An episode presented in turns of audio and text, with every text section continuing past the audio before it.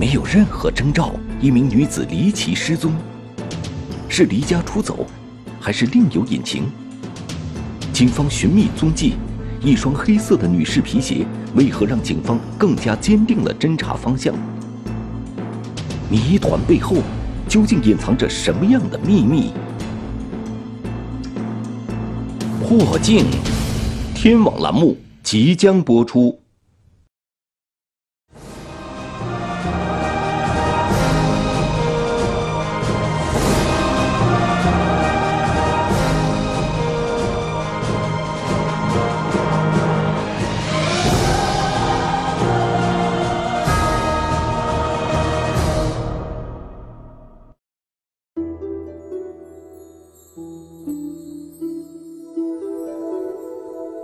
三十八岁的魏小林是一名性格开朗的年轻母亲，有一个聪明伶俐的女儿已经上学。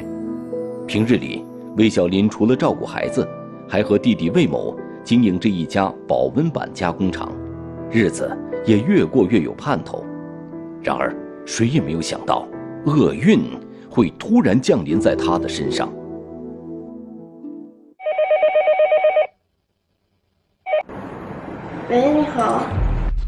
哦，我想报一下案。突然间，我姐现在就整个就失踪了，联系不上了。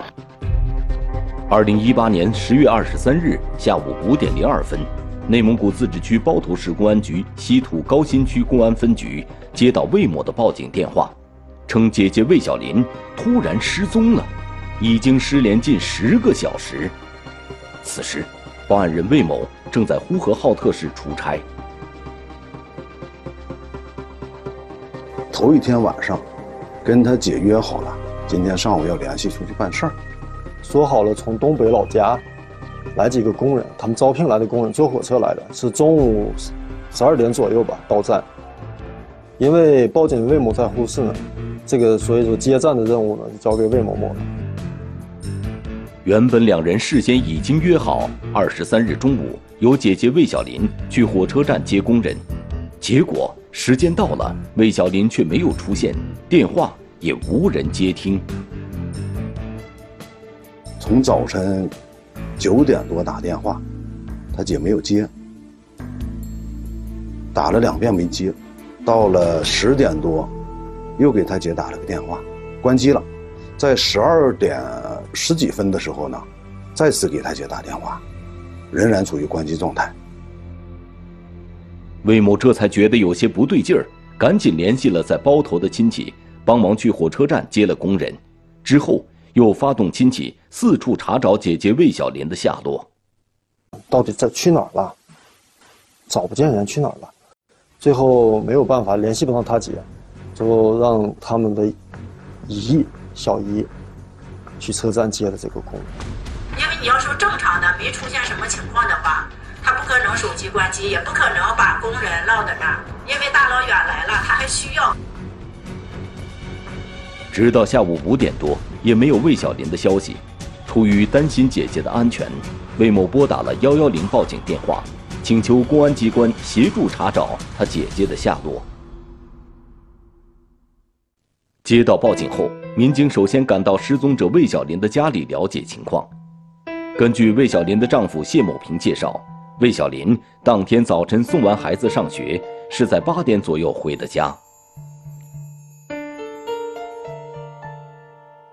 吃完早点以后，九点离开的家。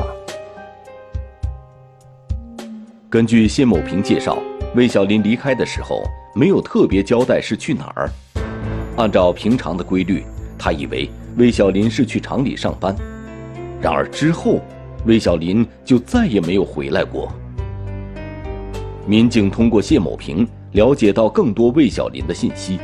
魏小林平时是一名性格外向，并且很有责任心的人。家里家外基本上是他在主事。从他亲人反映是比较守时、比较讲诚信的一个人。不和家人说，就突然就找不到这些情况，以前从来没有发生过。性格非常开朗。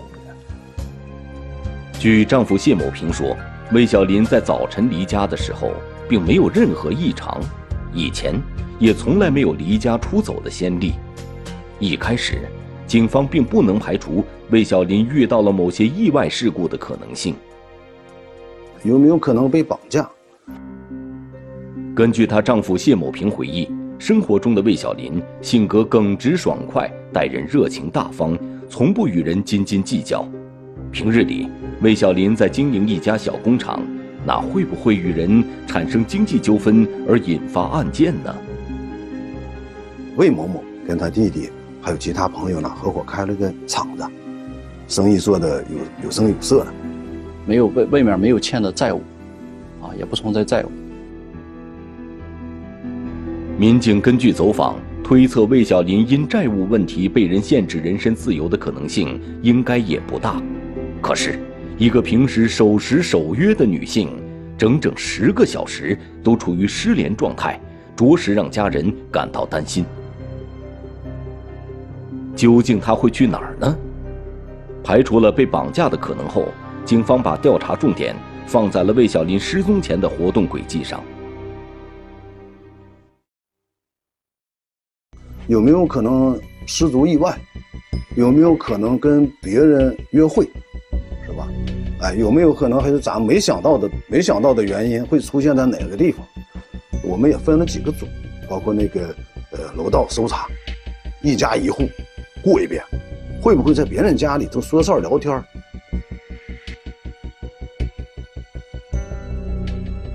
魏小林的家是位于包头市稀土高新技术产业开发区的一个居民小区里。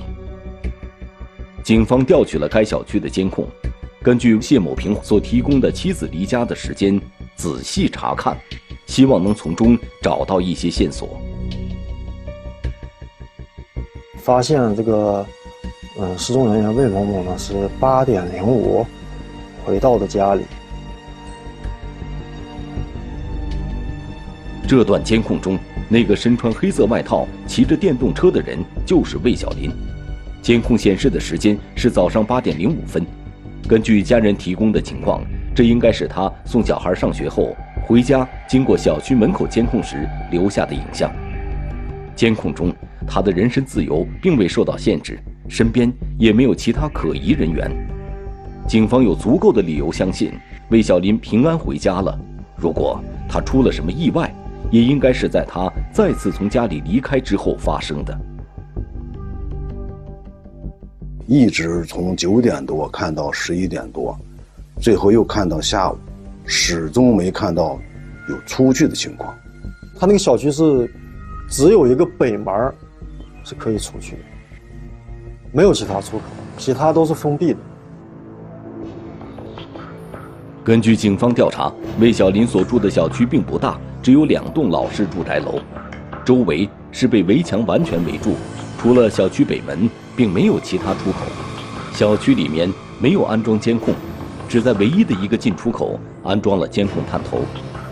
既然进入小区必经之路的监控没有拍到魏小林离开的画面，他又是怎么离开小区的呢？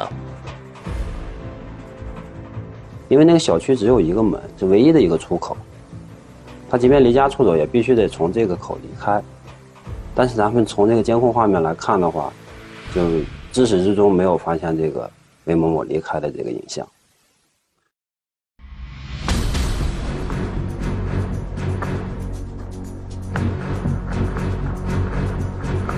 一名女子突然人间蒸发，警方费尽周折寻觅踪迹。究竟是一起单纯的失踪案件，还是背后隐藏着更大的秘密？警方抽丝剥茧，排除多种可能。如何找出头绪，查明案件真相？破镜，天网栏目正在播出。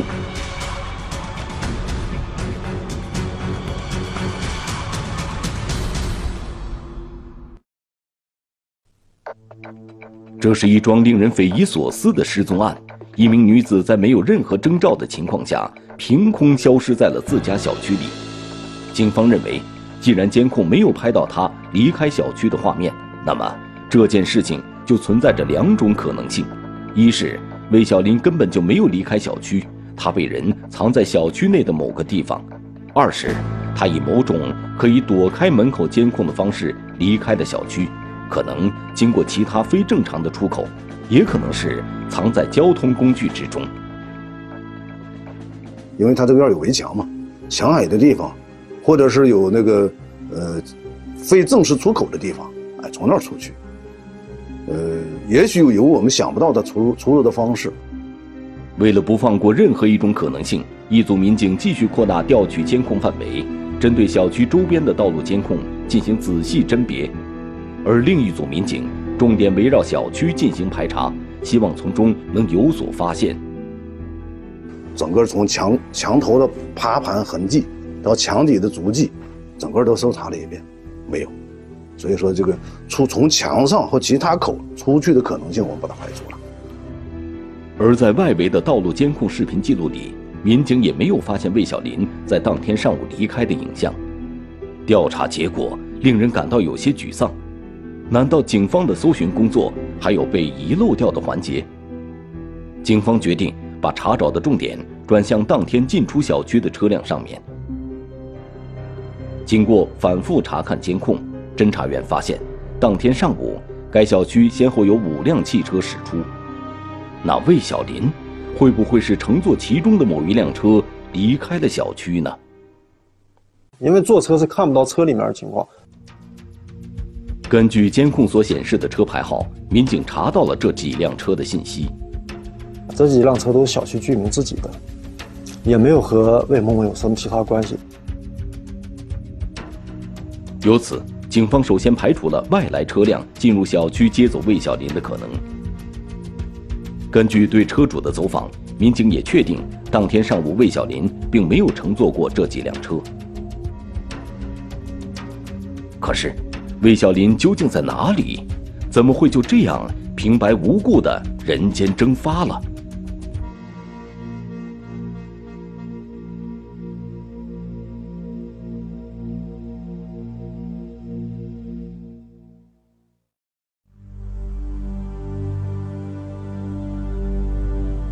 根据了解，警方得知魏小林家有一辆轿车，平时是他在使用。民警在小区的排查中，很快就找到了这辆停放在楼下的轿车，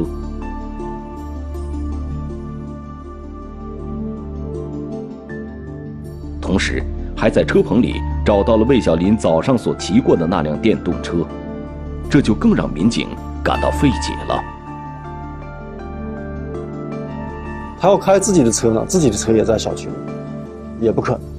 骑电动车我们会看到，步行出去我们也会看到，所以说我们总确掌握就是他，只有回去的，没有出来的。警方通过对小区周边以及邻居的走访，同时结合对车辆的排查情况，综合分析后推测魏小林极有可能并没有离开小区，而且隐约感觉到这可能不仅仅是一件。单纯的失踪案件这么简单？车在，这个更有可能，这个本人也在。这种种的这个疑点结合在一起，我们就觉得这个事情越来越不是很很好了。啊，不好的苗头就是我们这种越越聚越多。究竟魏小林遇到了什么意外？现在人又会在哪里？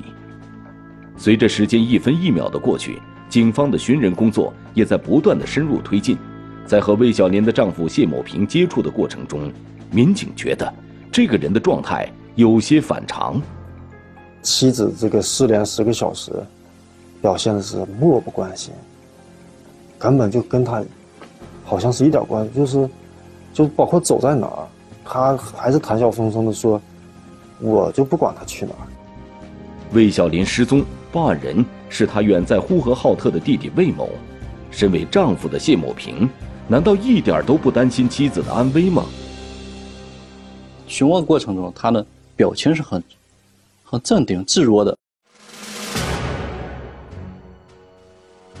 面对警方的询问，谢某平依旧很肯定妻子的离家时间是在上午九点左右。开始，他以为魏小林是去上班。直到妻子的弟弟魏某打电话来询问姐姐的下落，他才意识到魏小林可能失踪了。警方查遍了小区附近所有能调取的监控，在上午九点这个时间段都没有发现魏小林离开的身影。他们开始怀疑丈夫谢某平是不是有意识地向他们隐瞒了什么。借着询问他的机会，民警简单查看了他家的环境，没有什么异常。厨房、卫生间、啊餐厅这些地方，就是家里面的大空间，我们都进行了一个初步的排查，很自然，很正常。家里收拾的干干净净的，一丝不乱。谢某平还介绍说。他们和很多家庭一样，有时也会因为生活上的琐事发生一些争执。但自从有了女儿以后，两人所有生活重心都放在了孩子身上，家庭氛围也更加和睦了。女儿现在已经上小学，按照平时的习惯，中午一般是魏小林去接孩子放学，吃过午饭后再送孩子回学校上课。可是当天，魏小林突然失联了。而他要在家里准备午饭，孩子放学后也没有人接。最后，他也是求助于自己的父亲去接的孩子。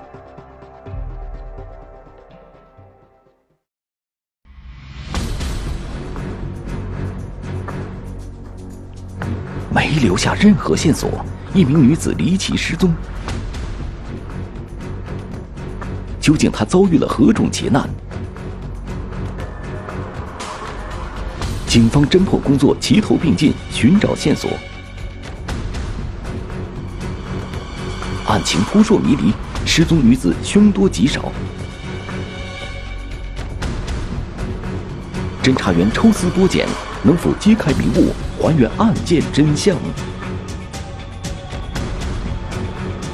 破境，天网栏目正在播出。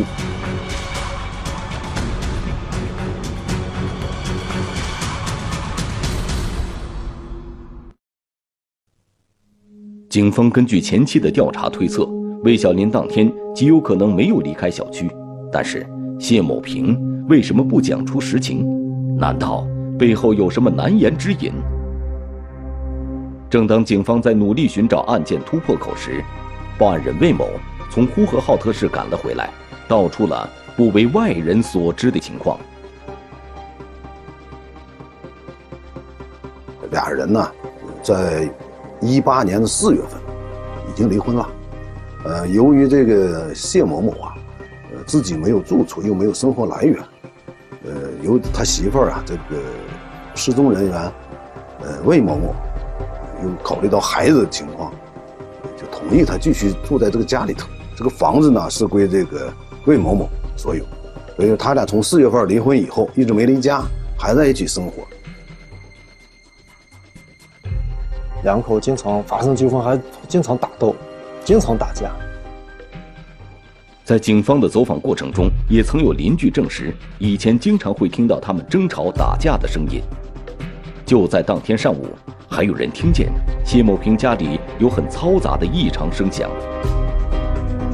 当天呢，就是十月二十三号上午九时呢，有邻居听到他们家有打斗的声音。邻居反映的情况十分重要。谢某平说，妻子上午九点上班去了，可是恰恰就在这个时间点上，他们家里发生了争吵。谢某平却故意向警方隐瞒了这个情况，这就意味着他交代的所有事情可能都是谎言。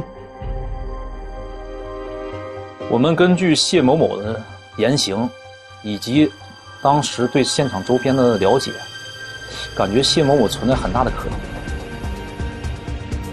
但是警方对谢某平的怀疑也仅仅是推测，要找到直接证据，还需要进行大量的工作。为了查明真相，警方经过周密部署，决定再次登门，对谢某平进行更为细致的询问调查。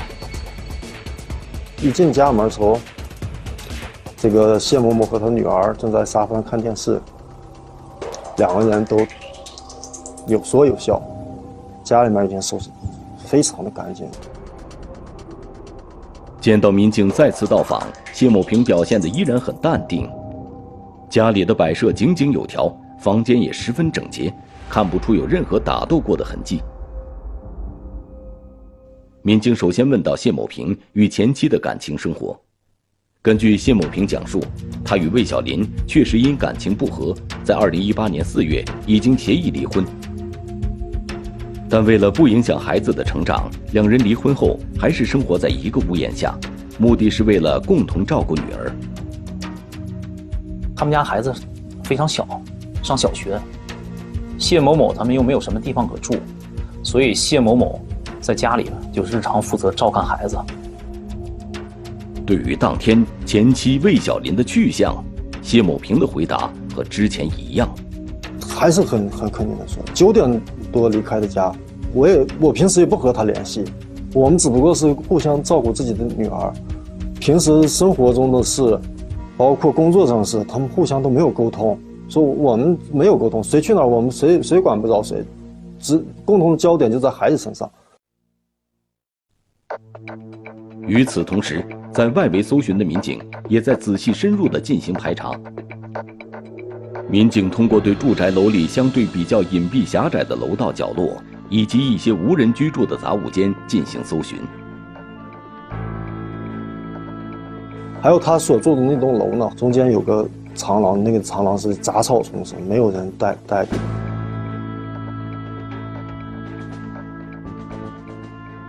犄角旮旯一件一个角落都不放过的这种搜查。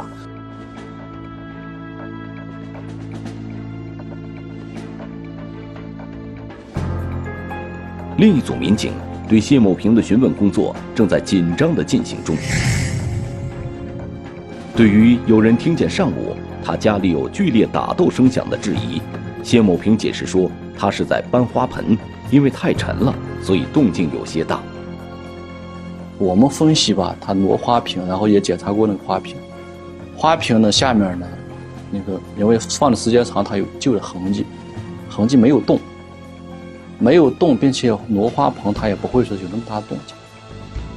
谢某平的解释显然无法打消警方对他的怀疑，但是心中已经有数的民警并没有当面戳穿他的谎言，就感觉这个他有隐瞒的隐瞒的迹象。啊，有隐瞒、有说谎的情况迹象，加上监控录像，他既然有隐瞒，他肯定知道内情。虽然警方觉得谢某平疑点众多，但没有直接证据能够证明魏小林的失踪与谢某平就一定存在着直接关系，调查工作一时也没能找到突破口。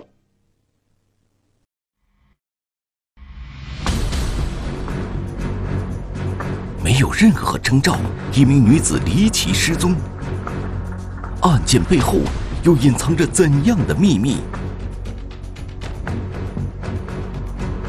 生死未卜，一双黑色的女士皮鞋如何令警方更加坚定了侦查方向？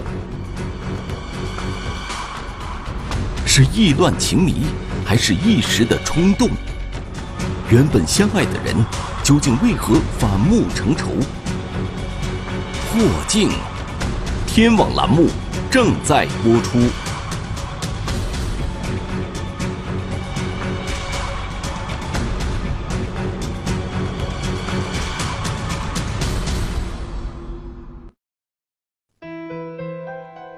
魏小林此时此刻身在何处？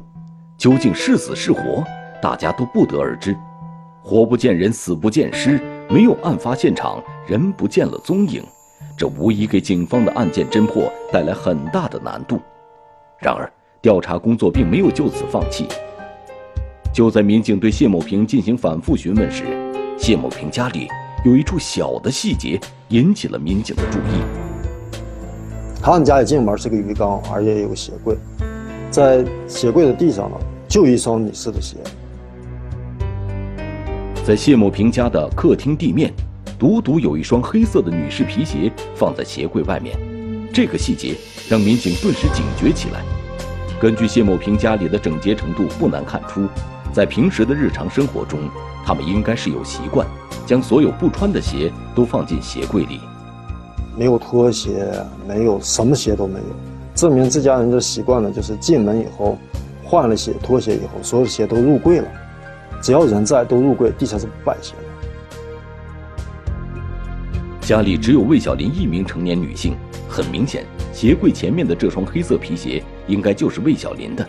但是，为什么她的鞋会单独放在外面，而没有像其他的鞋一样放进鞋柜呢？谢某某和他的女儿都穿拖鞋，他们脱下的鞋哪去了？肯定都放到了鞋柜里，包括富裕的拖鞋也放到了鞋柜里，只有一双女士的鞋，就坚定了我的信心，就是我就感觉，这个人肯定没有离开家。这个疑点的出现，更加坚定了民警对魏小林没有离开家的判断。随后，负责询问的民警把谢某平叫到卧室，继续进行询问，以便于侦查员对房间进行更细致的搜查。这个人自始至终，包括第一次和第二次，在我们询问的过程当中，神情一直非常的自若。此时，谢某平还是坚持说魏小林是在早上九点左右离家，自己并不知道他的去向。就在谢某平若无其事的回应询问时，正在隔壁房间进行勘查的民警突然惊呼了一声：“别动！别动！别动！把扣下！你别动！你干啥？”这突如其来的状况令在场的所有人都震惊了。此时，民警在另一个卧室的床下发现了一个皮箱，打开一看，里面装着已经被肢解的尸体。几乎是同时，在隔壁的房间，民警已将谢某平当场控制住。铁证如山，犯罪嫌疑人谢某平承认了自己杀害魏小林的犯罪事实。你干啥了？就是刚开始就是动手了，嗯，后来后来他用那个啥，他他哥着急了，他掐我，然后我就动动了刀子。两人曾经也是夫妻一场，究竟是出于什么动机，谢某平会如此残忍地杀害自己的前妻呢？根据犯罪嫌疑人谢某平供述，他和魏小林是大学同学，毕业后两人一起来到包头发展。开始的时候，两人关系还是很不错的。同学期间发展了很好的友谊到爱情，一起走过了那么多呃沟沟坎坎的岁月，呃，又有了个十岁的孩子，按常人来说，这是一个非常美满的家庭。婚后，夫妻两人一起创业，卖过蔬菜水果，也摆过小摊儿。为了在异乡立足，两人吃了不少苦。随着生活的磨练以及事业上的不顺利，两人之间的矛盾逐渐越来越多。谢某某做了几次生意，呃，也打过几次工，呃，最后呢还是失业了。身体整体状况还是不太好。家里人考虑到这种情况，就不让他在外面工作了，他就在家里面，嗯、专职带孩子。而妻子魏小林跟他弟弟一起经营了一家小工厂，生意做的是有声有色，这令在家带孩子的谢某平心里也就有了一些落差。他们两个关系是属于魏某某比较强势的，在家里什么事儿他都要说了算。而谢某某呢，一直在家里照看孩子，但是他本人呢，又不愿意像个家庭妇男一样在家里老总是看孩子，觉得自己一点这个存在感都没有，因为离开了工作岗位以后，他没有生活来源，他的所有经济来源全来源于魏某某。魏某某平时对他又比较严厉，比较横，不不肯采纳他的任何意见，所以他心里面存在了一定的这怨气。谢某平感到自己作为男人的自尊心被贬低了，家庭地位也没有，再加上魏小林要经营工厂，很自然社会交往会比较多。时间一长，谢某平心里难免会有所猜疑。他觉得他对魏某某付出了百分之百的真心和爱，但是他觉得这个魏某某对他感情好像疏远了，他总怀疑魏某某是不是出轨了，各种猜疑就来了。他总觉得他妻子跟哪个人都不对，出去的久了也觉得不对，啊，出去打电话没及时接也觉得不对，逐渐怀疑上他妻子可能是不是有其他的问题，所以说他这个心理呢逐渐逐渐在扭曲。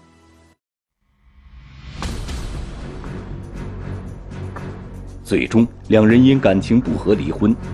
但婚后谢某平并没有搬走。案发当天，魏小林送完孩子回来，在家待业的谢某平向前妻提出了想找份工作的想法。他大概是考可能考虑这个谢某某的身体，或者是家庭需要，就都给谢某某否定了。谢某某觉得一个大男人一点尊严都没有，所以心里面怨气越积越多。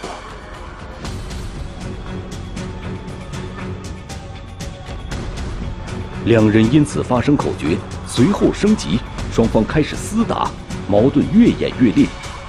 一时冲动的谢某平随手拿起刀挥向了前妻，一出悲剧就这样发生了。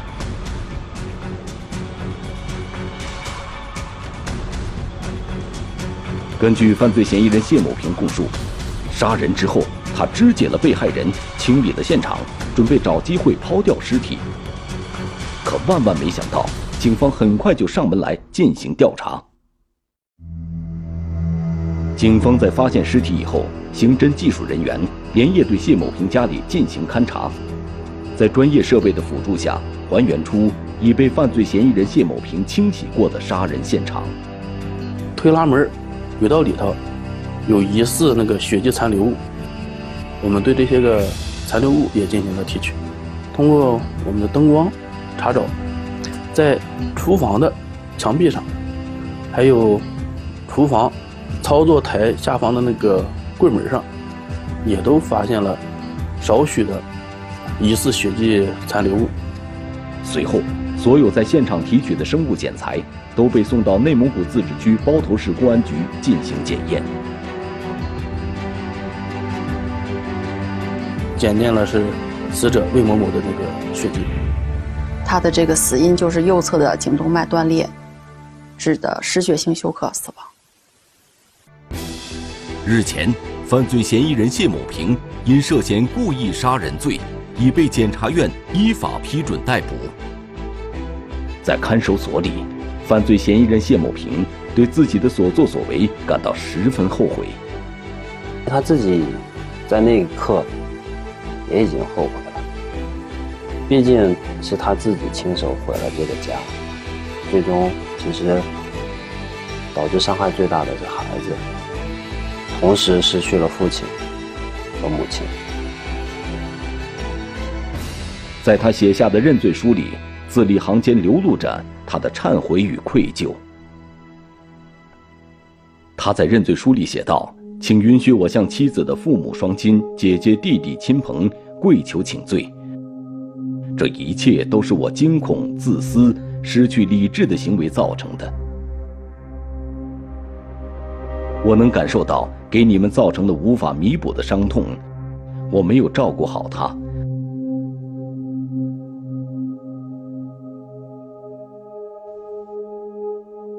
一场噩梦醒来，已物是人非，幸福的日子过着过着就没了，有情有义的人走着走着就散了。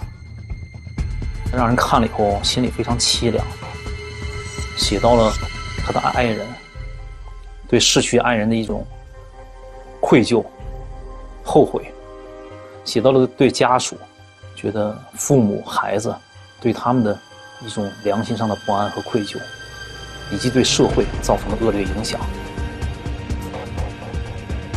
他们未成年的孩子有可能会变成孤儿，如果某一天啊，他的女儿。一不留神从别人的嘴里听到了这个事情之后，回想到当天中午，他还曾经在这个母亲被杀害的现场，在餐桌边吃饭，对他心灵是怎么样一个摧残？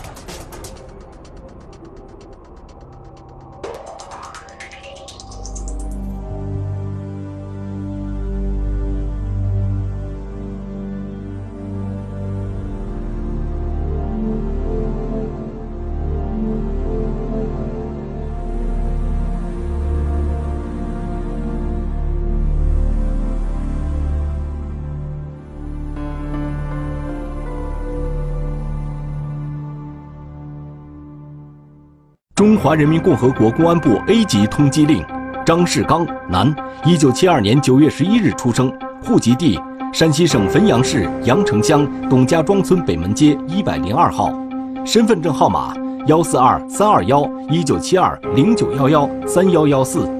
该男子为重大文物犯罪在逃人员，公安机关希望社会各界和广大人民群众提供有关线索，发现有关情况，请及时拨打幺幺零报警。